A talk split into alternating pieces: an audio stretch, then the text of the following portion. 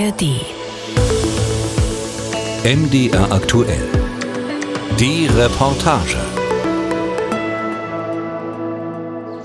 Ralf Fischer zieht die Schnalle seiner Latzhose nach oben. Der Träger war verrutscht. In seinem grünen Gärtnershirt, der grünen Hose, den derben Schuhen steht er vor einem Wasserbecken im Erfurter Westen. Dreienbrunnen nennt sich die Gegend. Ein 65 Hektar großes Areal, im Tal gelegen, geschützt von den umliegenden Höhenzügen. Und dieser Dreienbrunnen hier, der Name kommt übrigens nicht von der Zahl 3, wie viele vermuten, weil drei Brunnen, das kommt von treu.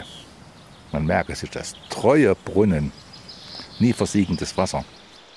Ralf Fischer hat sich ein Körbchen geschnappt. Da sollen sie rein, die frisch geschnittenen Pflanzen, tropfnass aus dem Becken.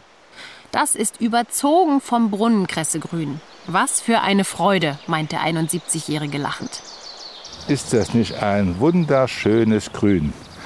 Wer davon isst, wird lange leben und wenig Geld dem Arzte geben. Zum Ernten muss Ralf Fischer auf schmale Stege treten.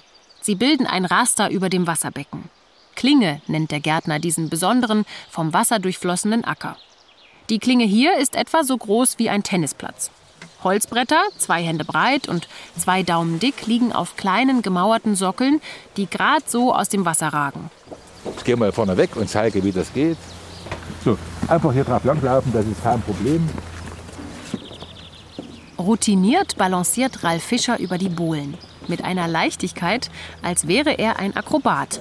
Vorsichtig, Schritt für Schritt folge ich ihm. Das erste Mal war hier vor zehn Jahren. Da dachte ich noch, Brunnenkresse sei dieses Pappkartongemüse, das man aufs Fensterbrett stellt. Aber Kresse ist nicht Brunnenkresse. Weil sie im fließenden Wasser steht, kann sie auch im Winter wachsen. Die Brunnenkresse wächst eben auch nur bei Temperaturen über 7 Grad plus. Und das Wasser hatte dann diese 11 Grad. Ich habe auch gerade mal gemessen, wir haben hier 10,8. Ne? Der, der normale Frostschutz im Winter ist das warme Wasser, was wir haben. Und deswegen muss auch das Wasser so schnell fließen. Wir sind am Ende der Klinge angekommen, dort wo das Grundstück an einen Hügel stößt. Eine Mauer aus Naturstein fasst dort eine Quelle ein. Hier, wo wir jetzt stehen, war ja früher nur eine einzige Klinge. Die war drei Meter breit, ging bis vorne hin. Ist vorne auch noch ein Foto von 1887. Und mein Vater Fritz Fischer, der hat in meinem Geburtsjahr diese Klinge so umgebaut, wie wir sie heute hier sehen, mit dieser Quellfassung.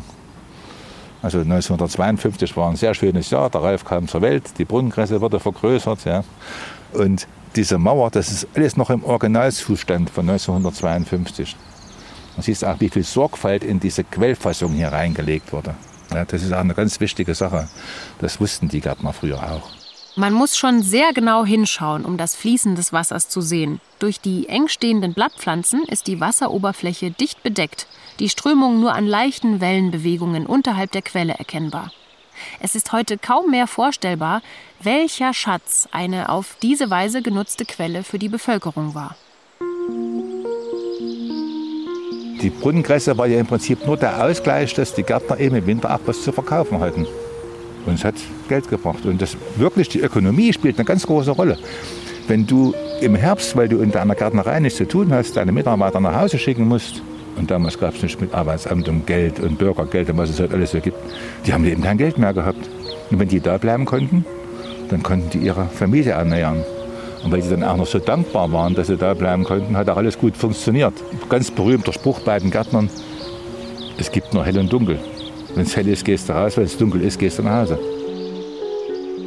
Zum Ernten der Brunnenkresse muss der Gärtner neben dem Laufsteg ins Becken greifen. Er zieht und zuppelt ein Bündel Pflanzen an die Luft und schneidet kurz über der Wasseroberfläche die Blätter ab. Dann legt er sie ins Weidenkörbchen und tätscht damit sofort die stehen gebliebenen Wurzeln wieder unters Wasser. Später werden dann die Pflanzen nochmal mit einem sogenannten Schwellbrett unter Wasser gedrückt.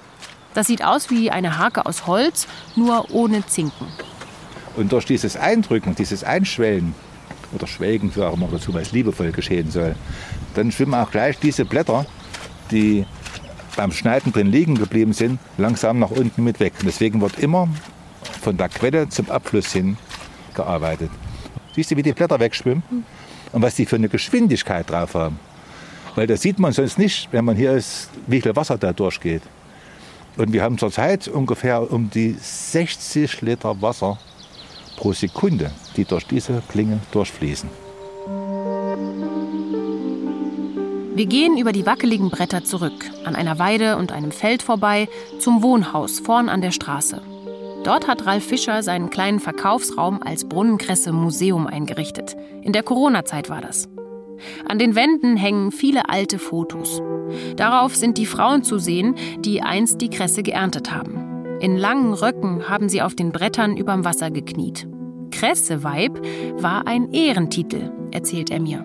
Man wusste ja schon früher, dass die Brunnenkresse sehr gesund ist. Selbst solche großen Feldherren wie Napoleon, denn sein Leibarzt hat es ja damals auch erkannt, dass die Brunnenkresse so sehr viel Vitamine enthält. Ja, weil dann haben die Krieger, die Soldaten, die Brunnenkresse gegessen, bekamen kein Skorbut und konnten kämpfen. Und daraufhin hat der Napoleon auch zwei Gärtner mitgenommen, Nottrot und Zugwurst, in die Nähe von Versailles. Die haben die Erfurter Brunnenkresse mitgenommen. Ihr kennt ja das Bild, wo er so da steht, Napoleon hat die Hand unter der Jacke. Ne? Das hat er in der Hand. Sträußchen Brunnenkresse natürlich. Ja, der gemobst hier. Ortswechsel. 70 Kilometer südwestlich von Paris im Departement Essonne. In der Gemeinde Méréville arbeitet eine der größten Brunnenkressereien Frankreichs. Satte grüne Felder. Das gleiche Motiv ist auf dem Lieferwagen der Firma Villa Poule zu sehen. Dazu ein Sträußchen Brunnenkresse und der Schriftzug Famille Barbereau. Paul Barbereau war der Firmengründer und Olivier setzt das Geschäft in fünfter Generation fort. Er trägt ein Basecap, einen khakifarbenen Pullover über einer Hose in Camouflage. Seine Füße stecken in Gummistiefeln. Er führt durch den Verkaufsraum. Da gibt es Brunnenkresse Senf, Brunnenkresse Salz, Brunnenkresse Pesto und natürlich im mannshohen Kühlschrank frisch geschnittene Brunnenkresse. Ich erzähle das gern allen Touristen. Die Geschichte der Brunnenkresse beginnt für uns Franzosen in Erfurt. Als ein Verwalter Napoleons namens Cardin in diese Ecke Preußens kam, bemerkte er, dass dort überall Schnee lag, außer auf den Feldern. Euh, Denn wenn Schnee auf eine Pflanzenkultur fällt, die in fließendem Wasser ist, dann schmilzt er nach einer Weile. Also hat sich Cardin für diese Pflanzenkultur interessiert und sie nach Frankreich gebracht, um sie dort heimisch zu machen. Er hat die erste Brunnenkresserei Frankreichs in der Nähe von Senlis gegründet.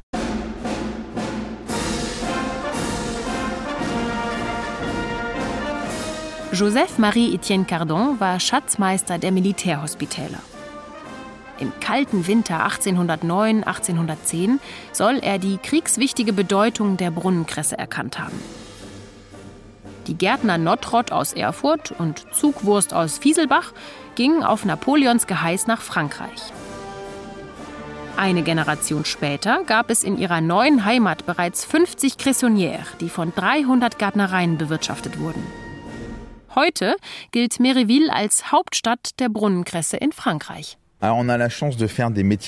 Wir haben das Glück, unseren Beruf aus Leidenschaft zu machen. Euh, Würden wir es nur fürs Geld tun, wären wir in die Politik gegangen. Spaß beiseite. Hier haben wir unsere Füße im Wasser und den Kopf in der Sonne. Da braucht's nur noch Sand, um zu glauben, man ist im Urlaub. In Frankreich sagen wir gern, an der Brunnenkresse ist alles gut. Wir haben wirklich ein Gemüse von unvergleichlicher Qualität. Gerade wurde es von einer amerikanischen Studie zum besten Nahrungsmittel der Welt gewählt. Brunnenkresse hat die Bestnote bekommen. Durch meine Adern fließt quasi Quellwasser. Das liegt in der Familie. Familie. Ich bin sehr glücklich, auch wenn es nicht immer einfach ist, weil wir ständig draußen arbeiten. Aber wir haben wirklich einen tollen Beruf. Der Anbau dieses ganz speziellen Gemüses, so erzählt Olivier Barbereau, sei ziemlich archaisch geblieben. Ringsum habe sich die Landwirtschaft industrialisiert. Sein Betrieb sei aber noch immer eher eine Manufaktur. Olivier war schon einmal bei den Fischers in Erfurt, zusammen mit seinem Vater. 1990 war das, da war er noch ein Kind. An die alten Bande würde er gern wieder anknüpfen. Euh, euh. Die Idee hämmert mir schon lange im Kopf herum. Euh. Warum nicht versuchen, wieder starke Bande zu Erfurt zu knüpfen? Eben wegen der gemeinsamen Geschichte. Warum nicht eine Partnerschaft aufbauen zwischen Méréville und Erfurt, die ja die Hochburgen des Kresseanbaus in Europa sind? Sein Vater, sagt Olivier Barbereau, ist bereits dabei, für einen Ausflug nach Erfurt den Wohnwagen startklar zu machen. Und die Fischers halten schon den Stellplatz bereit. Olivier Barbereau hört mit Freuden, dass in Erfurt die Tradition wieder auflebt. Und auch in Frankreich gibt es eine kleine Renaissance. Et euh, depuis une dizaine d'années, on a une recrudescence d'installations. Des gens, notamment en reconversion professionnelle, qui vont remettre, réouvrir des cressonnières qui ont été abandonnées. Seit ungefähr zehn Jahren gibt es wieder mehr Menschen, die sich umschulen lassen und aufgegebene Kressereien wiederbeleben. Puisqu'on a vraiment un légume qui répond aux attentes de, du moment et aux, aux, notamment aux enjeux environnementaux. Weil wir hier wirklich ein Gemüse haben, das den aktuellen Erwartungen entspricht, vor allem was Umweltfragen und Regionalität betrifft. Anbau für den direkten Verzehr. Und das ohne Pestizide. Genau diese Qualitäten machen die Brunnenkresse bei den Verbrauchern immer beliebter. Die Studie, von der Olivier Barbereau sprach, stammt von der William Patterson University in den Vereinigten Staaten. Sie kürte 2015 Watercress zum Gemüse mit dem höchsten Nutrition Score der Welt. In Erfurt hat man das schon immer geahnt. Die Brunnenkresse zählt zu den vitaminreichsten Gemüsen und ist deshalb ein recht gesundheitsförderndes Nahrungsmittel. Besonders reich ist sie an Wachstumsvitamin A, das namentlich in den Blättern vorkommt. Auch der Gehalt an Vitamin B und C ist sehr hoch. Und ebenso kommt das antirachidische Vitamin D in der Brunnenkresse vor. Ralf Fischer hat einen alten Schatz aus seinem Tresor geholt. Ein Tonband, bespielt im Jahr 1960 von Fritz Hage, einem Gärtner aus einer der traditionsreichen Gartenbaufamilien Erfurts. Also 1960 wurden ja die Gärtner dann alle enteignet, da wurden ja diese gärtnerische Produktionsgenossenschaften gegründet. Und mein Vater hat den Vorsitz übernommen. Und der Haag halt noch mit in der GBG noch mit drinne gewesen. Und der ist dann aber im Herbst des gleichen Jahres, wie man so sagt, rübergemacht. Ist nach dem Westen abgehauen. Und hat mein Vater dieses Tonband gegeben. Und obwohl die Familien so verstritten waren ja eigentlich, ja, also ich durfte als Kind da auch eigentlich gar nicht hingehen. Ich war aber mal dort. Und äh, da hat mein Vater dieses Original-Tonband gehabt. Und hat dieses Tonband, wo das alles aufgesprochen ist, verwahrt. 20 Minuten dauert der Vortrag, den Fritz Hage 1960 auf sein Tonband spricht. Voll Stolz erzählt er von der Brunnenkresse von der Erfurter Tradition. Er ist aber auch voll Sorge. Das Dreienbrunnengebiet wird zunehmend bebaut, die Landwirtschaft technisiert, intensiviert. Ganz offenbar soll die Brunnenkresse in der Planwirtschaft anderen Kulturen weichen. Wenn ich deshalb als derzeitiger Sachwalter dieses selten schönen, eigenartig reizvollen kleinen Stücks deutschen Bodens noch einen Wunsch im Herzen trage, dann ist es der, dass nachfolgende Generationen das Erbe der Vorfahren mit gleicher Liebe und Hingabe betreuen mögen und dass die Verwaltungsbehörden unser liebliches Rhein-Brunnen-Gebiet vor noch weiterer Bebauung bewahren. Die Besprechung dieses Bandes erfolgte am 20. März 1960. Fritz Hage 1962, so hat es Ralf Fischer herausgefunden, produzierte die Gärtnerische Produktionsgenossenschaft 44 Tonnen Brunnenkresse. Doch dann kam, was Fritz Hage befürchtet hatte. Die Wasserschüttung der Quellen ging zurück, es kam zu Ernteausfällen. Ralf Fischers Vater hörte 1974 aus gesundheitlichen Gründen im Betrieb auf. Zwei Jahre später wurde der Anbau von Brunnenkresse eingestellt. Die Klingen wurden größtenteils zugeschüttet, jetzt wuchs hier Blumenkohl und anderes Gemüse. Ralf Fischer machte in der DDR eine Lehre zum Elektroinstallateur, nach dem Fall der Mauer hat er Autos verkauft. Und die Familie bekam ihre Grundstücke aus der Genossenschaft zurück. So begann der Brunnenkresseanbau in den 1990er Jahren in Erfurt wieder. Und 2023 kam ein sehr spezieller Anruf. Am Telefon das Bundespräsidialamt, der Koch. Ralf Fischer fühlte sich veralbert und stieg auf den Scherz ein. Ja, ich sage, ich bin der Brunnenkassepapst. Da sagt er, ich meine es ernst, sage ich auch. War richtig lustig gewesen. Ja, und hat er dann eben gefragt, ob wir in der Lage wären, das zu liefern und wie wir anbauen, also ob alles bei uns sauber ist und ordentlich ist. Und ich sage, ja, ja, im Großen und Ganzen passt das alles schon. Ich sage, wir sind bloß nicht biozertifiziert, weil ja in solchen Häusern meistens sowas gemacht wird. Und da habe ich ihnen das erklärt, dass wir das schon mal gemacht haben mit der Zertifizierung. Acht Jahre haben wir es, glaube ich, gehabt. Ne? Und dass wir dann ein Problem hatten und die uns nicht zur Seite gestanden haben. Und warum soll ich 580 Euro jedes Jahr ausgeben, dass jemand kommt für eine Stunde und guckt sich das an? Dann haben wir gesagt, dann brauchen wir euch auch nicht mehr. Wir machen es ja vom Herzen her sowieso, dass wir das so anbauen. Anders geht es ja gar nicht im Wasser. Und sagt er, das ist mir am liebsten.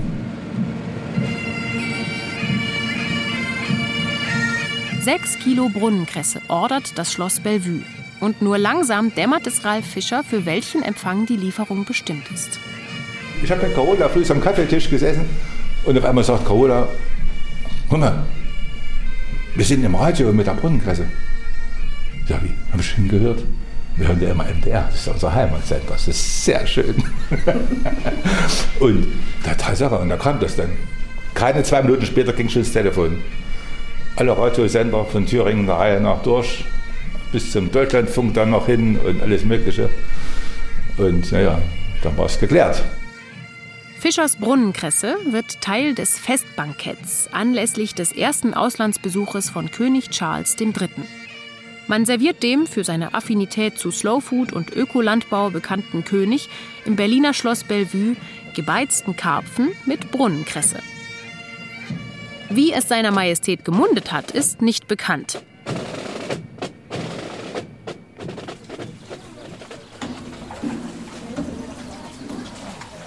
Es ist Juli geworden. Ralf hat mich eingeladen zum Arbeitseinsatz. Jetzt müssen dringend die alten Pflanzen aus der Klinge raus. Ein Dutzend Freunde sind gekommen mit Gummistiefeln und Gummihandschuhen.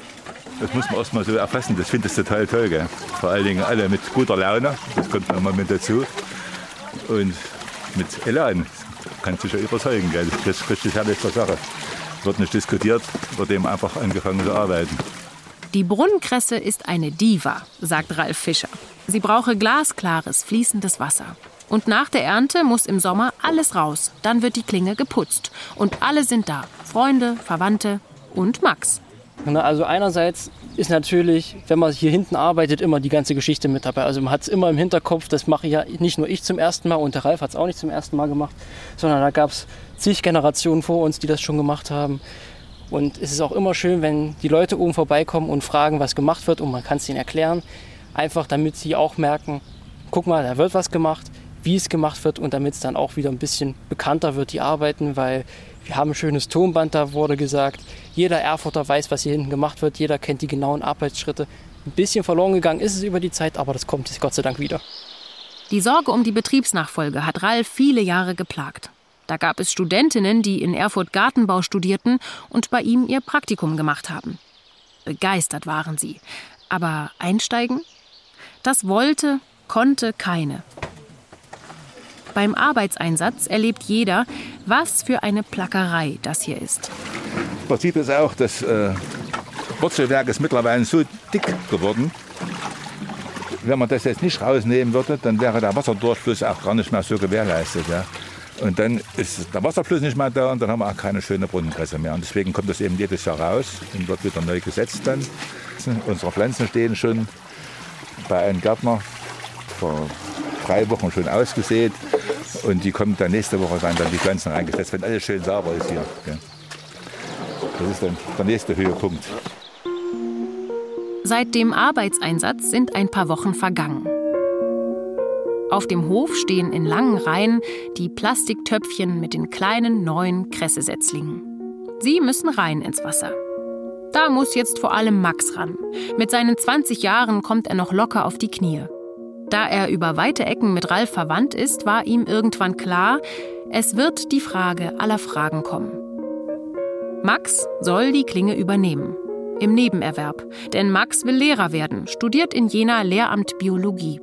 Und nebenbei übernimmt er jeden Tag ein bisschen mehr Verantwortung für die Brunnenkresse. Ralf ist dabei, die Klinge, den Anbau, sein Lebenswerk an ihn zu übergeben. An sich war natürlich erstmal der Gedanke, oh Gott, oh Gott, was für eine Verantwortung. Loslassen kann ich mit Sicherheit nicht. Das wird mich wohl begleiten bis an meinen letzten Tag.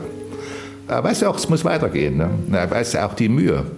Was ich besonders an ihn auch schätze, er sieht auch schon so viele Sachen, die gemacht werden müssen von ganz alleine.